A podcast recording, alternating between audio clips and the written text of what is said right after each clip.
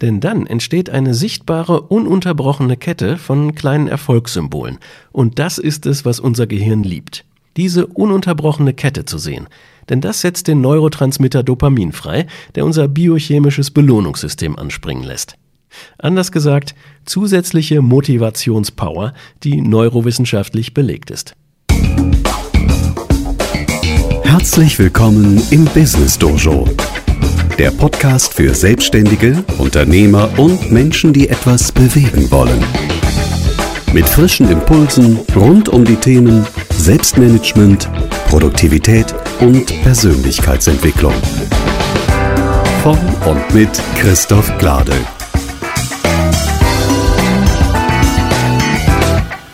Hallo und herzlich willkommen zur Folge 35 des Business Dojo Podcasts.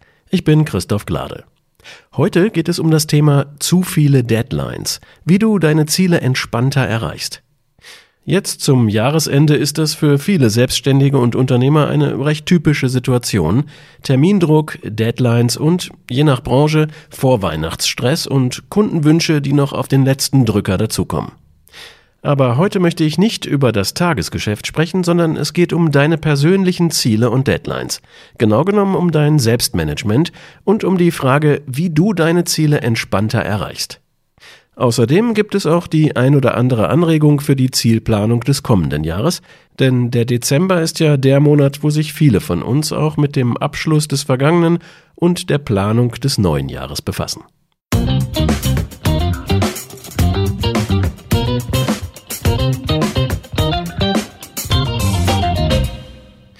Kurz noch einmal zum Hintergrund und der zugrunde liegenden Zielplanungsphilosophie. Meine Klientinnen und Klienten erzielen nämlich regelmäßig die größten Erfolge, wenn sie drei Grundsätze bei ihrer persönlichen Zielplanung berücksichtigen. Sie achten insbesondere darauf, erstens Ziele für alle relevanten Lebensbereiche zu planen, zweitens nicht zu viele Ziele einzuplanen und drittens bei der Planung sogenannte fixe Ziele und Gewohnheitsziele ausgewogen zu berücksichtigen. Über den ersten Punkt, die relevanten Lebensbereiche, habe ich ja schon in der ein oder anderen Podcast-Folge ausführlich gesprochen, vor allem in der Folge 14, in der es um beruflichen und privaten Erfolg ging. Zum zweiten Punkt, also zu der Empfehlung, nicht zu viele Ziele einzuplanen, vielleicht an dieser Stelle noch einmal eine kurze Orientierung. Ich arbeite in der Regel bei der persönlichen Planung mit acht bis zehn Zielen pro Jahr. Maximal allerdings drei Zielen pro Quartal. Jetzt denkst du vielleicht, Moment, drei pro Quartal mal vier Quartale, das sind ja zwölf Ziele pro Jahr. Ja, genau, richtig gerechnet, das ist der absolute Maximalwert. Den kannst du rein theoretisch ansetzen, wenn du wirklich über 100 Prozent deiner Zeit frei verfügst. Aber empfehlen würde ich es trotzdem nicht. Weniger ist hier nämlich eindeutig mehr. Denn die Gefahr, dich hier zu überfordern, ist groß und bleibt nicht ohne Folgen. Das erlebe ich auch in meinen Coachings immer wieder, denn die unweigerlich eintretende Frustration darüber, das Geplante nicht geschafft zu haben, die verhindert auf lange Sicht den Erfolg und untergräbt die Motivation. Besser ist es, von vornherein etwas weniger Ziele einzuplanen. Übrigens, auch acht bis zehn können hier schon sehr herausfordernd sein. Und die dann lieber wirklich zu einem hohen Grad zu erreichen. Darum geht es. Denn das setzt Freude und damit zusätzliche Motivation frei. Und der dritte Grundsatz, also für eine gute Balance zwischen fixen Zielen und Gewohnheitszielen zu sorgen, der ist für die heutige Folge der entscheidende. Und darauf komme ich gleich zurück. Zuerst aber noch ein Tipp, der dir vielleicht schon kurzfristig etwas Entlastung bringen kann. Denn gerade jetzt, in den letzten Wochen des Jahres, geht es ja vielen so, dass sie feststellen, puh, was ich mir da vorgenommen habe an Zielen bis zum Jahresende, das ist eigentlich kaum zu schaffen. Der innere Druck wird langsam höher und manchmal blenden wir dann wichtige Lebensbereiche aus und kommen in einen Augen zu und durch Modus, der aber nicht ungefährlich ist und im Nachhinein sogar einigen Schaden anrichten kann. Besser ist es, dich einer drohenden Überlastungssituation bewusst zu stellen und rechtzeitig Korrekturen vorzunehmen. Du glaubst, das geht nicht jetzt so kurz vor dem Jahresende? Doch, da kann ich dich beruhigen, die Chancen stehen ganz gut, dass du noch den ein oder anderen kleinen Freiraum entdecken kannst. Entscheidend dafür ist, dir bezüglich der Ziele, mit denen du jetzt vielleicht bereits haderst und die du noch einmal auf den Prüfstand stellen möchtest, die richtigen Fragen zu stellen.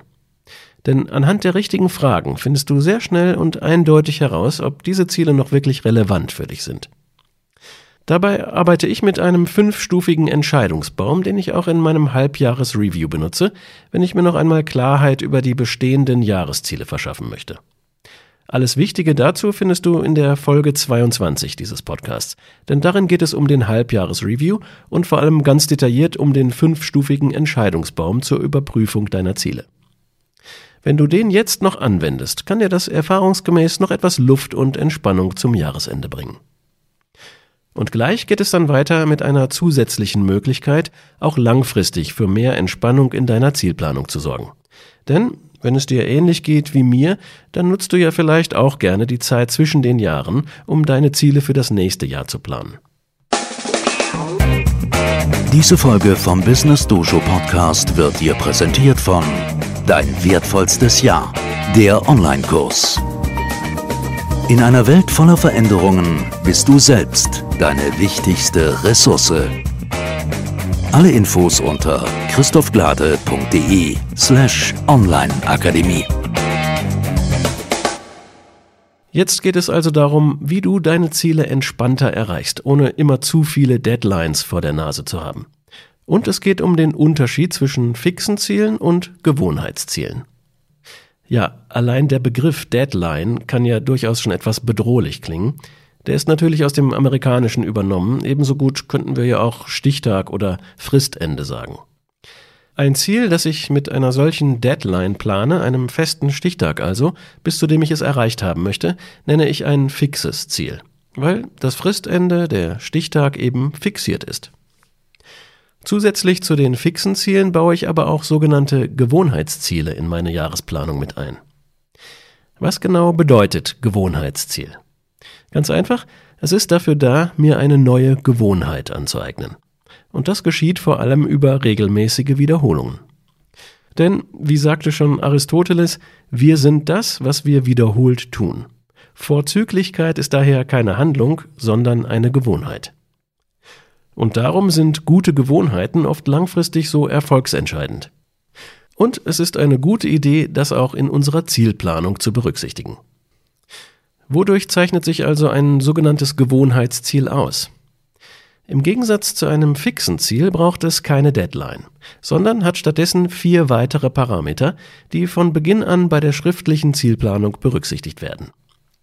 Das sind erstens das Startdatum, zweitens die Frequenz, drittens der Zeitpunkt und viertens die Dauer bzw. Anzahl der Wiederholungen. Nehmen wir mal ein einfaches Beispiel. Angenommen, dein Ziel ist es, wieder regelmäßig Sport zu treiben, zum Beispiel zu joggen. Ein klassisches Gewohnheitsziel, denn du möchtest dir ja im Grunde eine neue gute Gewohnheit zulegen. Wenn du bei deiner Zielplanung die Smartest-Formel beherzigst, dann wirst du das erste T in dieser Formel natürlich verwenden zum Terminieren deines Ziels, also T wie terminiert. Kleiner Tipp, falls du die Smartest-Formel noch nicht kennst, die habe ich vor gar nicht allzu langer Zeit in der Folge 31 ausführlich besprochen. Hör da gerne nochmal rein. Zurück zu unserem Beispiel und dem Gewohnheitsziel regelmäßig joggen.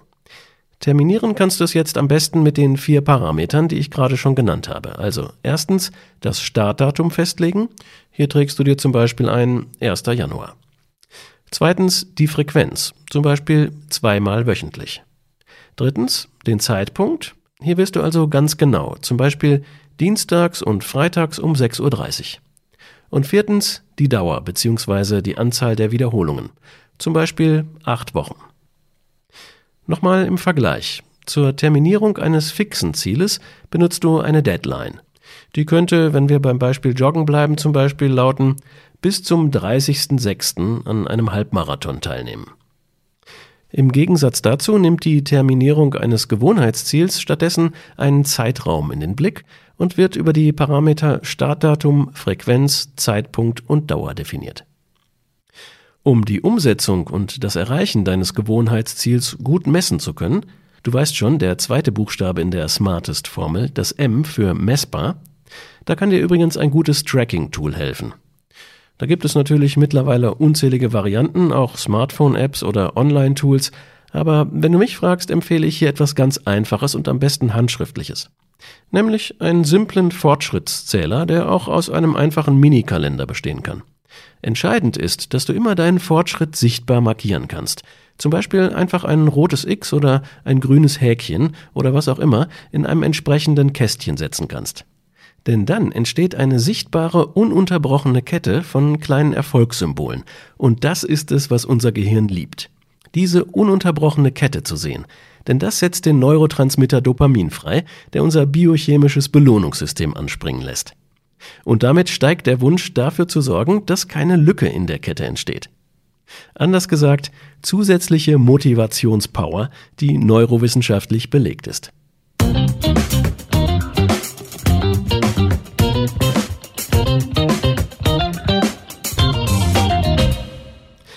Weiter geht's mit der Frage, was kannst du jetzt bereits in den nächsten Wochen ganz konkret tun, wenn es darum geht, deine Ziele für das kommende Jahr zu planen? Vor allem achte darauf, dass du für ein ausgewogenes Verhältnis sorgst zwischen fixen Zielen und Gewohnheitszielen, also eine für dich stimmige Balance findest. Gerade wenn du dazu tendierst, dir zu viele Ziele zu setzen, solltest du überlegen, vielleicht mehr Gewohnheitsziele einzuplanen. Denn die können letztendlich ein gleichwertiges Ergebnis erzielen, ohne den Druck von Deadlines hervorzurufen. Dazu kannst du zum Beispiel auch bereits geplante fixe Ziele einmal daraufhin überprüfen, ob sie sich vielleicht in Gewohnheitsziele umwandeln lassen. Auch dazu ein Beispiel. Angenommen, eines deiner fixen Ziele für das kommende Jahr ist, bis zum 31. Dezember 40 Businessbücher zu lesen. Dann könntest du dir stattdessen alternativ auch ein Gewohnheitsziel setzen, nämlich täglich von Montag bis Freitag um 6.30 Uhr 45 Minuten lang Businessbücher lesen. Denn wenn du das auf ein ganzes Jahr hochrechnest, wird das Endergebnis vermutlich ziemlich identisch sein. Also, es lohnt sich, auch bereits gesetzte, fixe Ziele daraufhin zu überprüfen, ob sie sich in ein Gewohnheitsziel umwandeln lassen. Und damit kommen wir langsam schon zum Ende dieser Folge. Das Wichtigste noch einmal kurz zusammengefasst. Beachte bei deiner persönlichen Zielplanung für das kommende Jahr möglichst die drei wichtigsten Grundregeln. Erstens, plane deine Ziele immer für alle relevanten Lebensbereiche. Zweitens, plane nicht zu viele Ziele ein. Und drittens, sorge für einen ausgewogenen Mix aus fixen Zielen und Gewohnheitszielen.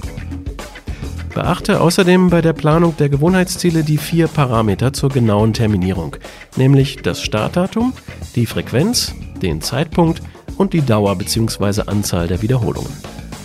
Und nicht zuletzt, verwende einen möglichst einfachen Fortschrittszähler zum Tracken deiner Erfolge, der das Prinzip der ununterbrochenen Kette berücksichtigt. Soweit für heute.